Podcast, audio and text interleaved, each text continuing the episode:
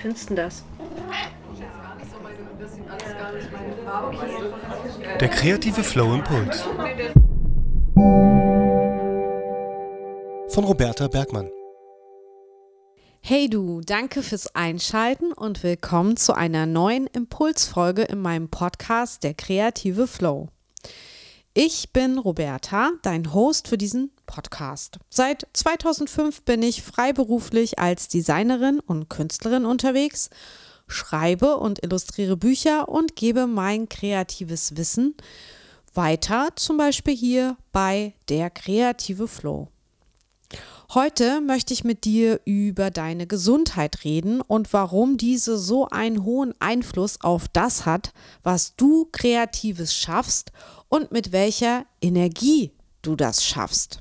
Und da das ja ein relativ großes Thema ist, Kreativität und Gesundheit, ist das der erste Teil und heute beschäftigen wir uns näher mit dem Schlaf, mit deinem Schlaf. Und bevor wir zu der Impulsaufgabe kommen, die ja immer Bestandteil der Impulsfolge ist, noch ein paar Worte zum Thema Kreativität und Gesundheit. Deine Kreativität und deine körperliche sowie mentale Gesundheit sind eng miteinander verbunden. Zum einen stärkt deine Kreativität per se deine Gesundheit. Wie das? Du kannst kreatives Denken und kreative Aktivitäten nutzen, um Stress abzubauen und um Angstzustände zu lindern. Durch das kreative Arbeiten verbesserst du den Blutfluss und die Durchblutung, was zu einem besseren körperlichen Wohlbefinden beiträgt. Kreativität stärkt auch deine emotionale Intelligenz und hilft, negative Emotionen zu regulieren. Außerdem stärkt es dein Selbstbewusstsein und kann eine wichtige Rolle bei der Überwindung von Depressionen spielen. Es ist also hier klar ersichtlich, dass Kreativität und körperliche sowie mentale Gesundheit eng miteinander verbunden sind und dass kreative Aktivitäten für deine Gesundheit von großer Bedeutung sein können. Zum anderen kann dir auch deine Gesundheit helfen, kreativer zu werden. Wenn du mental und körperlich gesund bist, kannst du auf kreativere Lösungen kommen. Wie das? Ein gesunder Geist und Körper ermöglicht es dir, dich auf kreative Prozesse zu konzentrieren und deine Ideen und Visionen besser umzusetzen. Eine gute körperliche und mentale Gesundheit liefert dir die Energie und das Durchhaltevermögen, um kreative Projekte bis zum Ende zu verfolgen und kreative Lösungen zu finden. Und ein gesundes Gehirn ermöglicht es dir, kreative Ideen zu entwickeln und umzusetzen. Ein gesunder Körper gibt dir Energie und Motivation, die du brauchst, um deine kreativen Projekte zu verfolgen. Für Menschen, die in der Kreativbranche arbeiten, haben gute körperliche und mentale Gesundheit noch weitere Vorteile. Eine gute Gesundheit ermöglicht es ihnen, länger und produktiver zu arbeiten, was zu besseren Ergebnissen führen kann. Ein gesunder Körper und Geist trägt auch zu einem besseren Arbeitsumfeld bei, in dem kreative Menschen motiviert und konzentriert arbeiten können. Darüber hinaus kann eine gute mentale und körperliche Gesundheit auch dazu beitragen, dass du in der Kreativ Branche deine Arbeit mit mehr Freude und Begeisterung verfolgst, was wiederum auch zu besseren Ergebnissen führt. Du kannst dich besser auf deine Arbeit konzentrieren und kreative Ideen und Konzepte so effektiver umsetzen. Es gibt dir auch die Kraft, Herausforderungen und Stress in deiner Arbeitsumgebung besser zu bewältigen. Und darüber hinaus kann es dir helfen, kreative Blockaden zu überwinden und deine Kreativität insgesamt zu fördern. Kurz gesagt, eine gute körperliche und mentale Gesundheit ist für Menschen in der Kreativbranche von unschätzbarem Wert und ich glaube, wir unterschätzen das manchmal. Und es hilft uns einfach, wenn wir gesund sind, unser volles kreatives Potenzial auszuschöpfen. Ist ja auch logisch. Wenn wir uns krank fühlen oder krank sind, haben wir nicht so viel Energie, ähm, wie wir hätten, als wenn wir gesund wären. Und ganz oft wissen wir einfach auch nicht zu schätzen, was wir da haben, wenn wir gesund sind. Wir merken erst, wenn wir krank sind, was uns eigentlich fehlt oder was ja das ausmacht, ne? die Gesundheit und das kreative Arbeiten. So, jetzt möchte ich gern den Fokus auf deine Schlafsituation legen. Ich weiß, das ist jetzt hier echt so ein Special Interest Thema, aber ich glaube, guter und ausreichender Schlaf spielt eine Riesenrolle, wenn du kreativ leistungsfähig sein möchtest. Kannst du ja nur einfach mal vorstellen, hattest ja schon öfter bestimmt Schlafentzug, was das so mit deiner Leistungsfähigkeit macht. Eine ausreichende Menge an Schlaf ist notwendig, um kreativ sein zu können. Hier mal einige Zusammenhänge. Schlaf fördert die Kreativität, weil in deinem Gehirn während des Schlafes aufgeräumt wird und ja, neuronale Verbindungen neu hergestellt werden. Guter Schlaf verbessert die kognitiven Fähigkeiten, einschließlich der Fähigkeit, Probleme zu lösen und neue Ideen zu entwickeln. Schlafmangel beeinträchtigt die kreative Leistung, indem es die Aufmerksamkeit, die Konzentration und die Gedächtnisleistung beeinträchtigt. Kreative Prozesse können im Schlaf weitergehen. Kennst du vielleicht auch, dass wenn du dich kreativ mit einem Projekt auseinandersetzt, du da so drin bist, dass du irgendwann sogar im Schlaf davon träumst.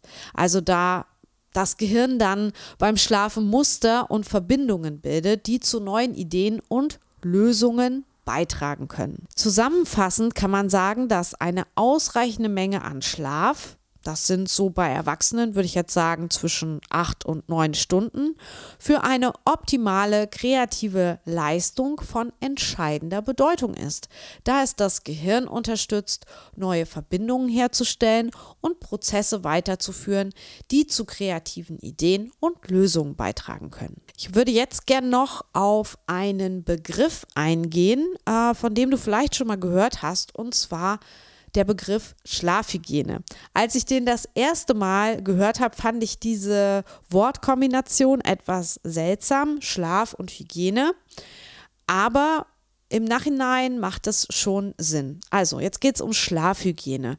Und Schlafhygiene bezieht sich auf die Verhaltens- und Umgebungsfaktoren, die deine Schlafqualität verbessern können. Und hier sind einige wichtige Faktoren, die du beachten kannst. Erstens, halte eine feste Schlafroutine aufrecht. Das heißt, regelmäßige Schlaf- und Aufwachzeiten helfen deinem Körper, sich auf eine gute Nachtruhe vorzubereiten. Zweitens, schaffe eine angenehme Schlafumgebung. Ein kühler, dunkler und ruhiger Schlafraum verbessert deine Schlafqualität. Drittens, vermeide elektronische Geräte. Das Vermeiden von elektronischen Geräten vor dem Schlafengehen kann deinen Schlaf stören. Und damit meine ich jetzt nicht den Radiowecker unbedingt, sondern natürlich den Medienkonsum, der mit diesen elektronischen Geräten verbunden ist. Es gibt auch Studien, dass eben dieses besondere Licht, was ähm, Handys zum Beispiel ausstrahlen, abends im Dunklen eben auch nicht gut sind für deine ja, Schlafhygiene oder für die Schlafvorbereitung. Deinen Biorhythmus, wenn du so willst. Viertens, wende Entspannungstechniken und Entspannungsübungen wie progressive Muskelentspannung, Yoga oder Meditation an. Diese können dir dabei helfen, dich mental zu beruhigen. Fünftens und letztens, achte auf eine gesunde Ernährung. Eine ausgewogene Ernährung und ausreichend Flüssigkeitsaufnahme kann auch deinen Schlaf verbessern. Dies sind nur fünf Faktoren, die deine Schlafhygiene beeinflussen können. Und indem du diese Verhaltens- und Umgebungsfaktoren berücksichtigst, kannst du die eigene Schlafqualität verbessern und somit die körperliche und mentale Gesundheit fördern. Ja, vielleicht noch zu mir. Ich selbst tracke meinen Schlaf inzwischen auch per Smartwatch. So kann ich sehen, wie lange und wie tief ich schlafe, welchen Puls ich habe und wie oft ich in der Nacht so aufwache. Auch wird mir angezeigt, wie es mit meiner Atmung im Schlaf ist und ich kann auch die verschiedenen Nächte miteinander vergleichen. Ich bekomme so eine Art Übersicht, wie viel ich im Schnitt schlafe und ich kann ja auch anhand meines Gefühls, was ich nach dem Aufwachen habe oder vor dem Zubettgehen habe, kann ich ja auch für mich bestimmen, hatte ich einen guten erholsamen Schlaf oder welche Faktoren bedingen, dass ich jetzt vielleicht gerade schlecht schlafe und das kann ich dann auch viel besser analysieren und dann auch beeinflussen. Das müssen ja jetzt nicht unbedingt Daten sein, die dich für deine Schlafhygiene interessieren. Vielleicht willst du das gar nicht so genau wissen, ergo es interessiert dich vielleicht gar nicht, so wie mich. Also nicht alles muss per se gemessen oder optimiert werden. Mir hilft es jedoch und deshalb wollte ich es erwähnen, falls es auch etwas für dich ist. Doch egal, ob jetzt mit Smartwatch oder nicht, hier kommt deine heutige Impulsaufgabe.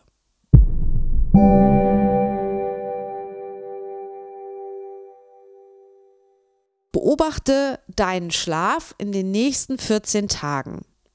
Kannst du deine Schlafhygiene, von der ich ja eben gesprochen habe, noch verbessern? Achte zum Beispiel einmal bewusst auf die Temperatur und das Licht in deinem Schlafzimmer. Oder wie liegst du auf deiner Matratze? Wie fühlen sich die Kissen an? Schwitzt du oft? Frierst du beim Einschlafen? Bekommst du im Bett vielleicht sogar Rückenschmerzen? Schläfst du durch oder wachst du öfter mal auf? Und dann frag dich, was sind die Gründe? Wie lange schläfst du eigentlich? Wann gehst du schlafen? Wann stehst du auf?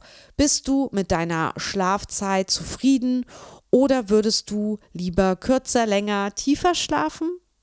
Beobachte einige Tage dein aktuelles, normales Verhalten.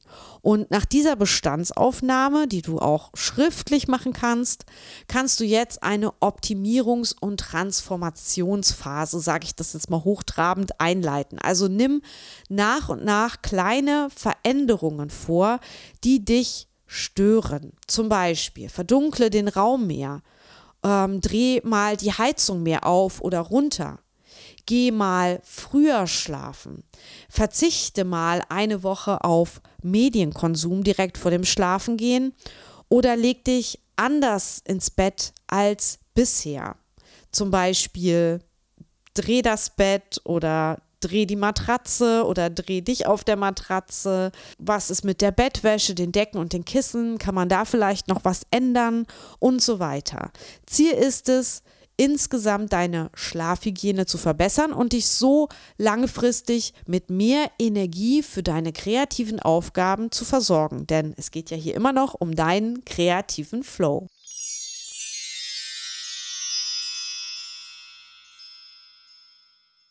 Das war mein 27.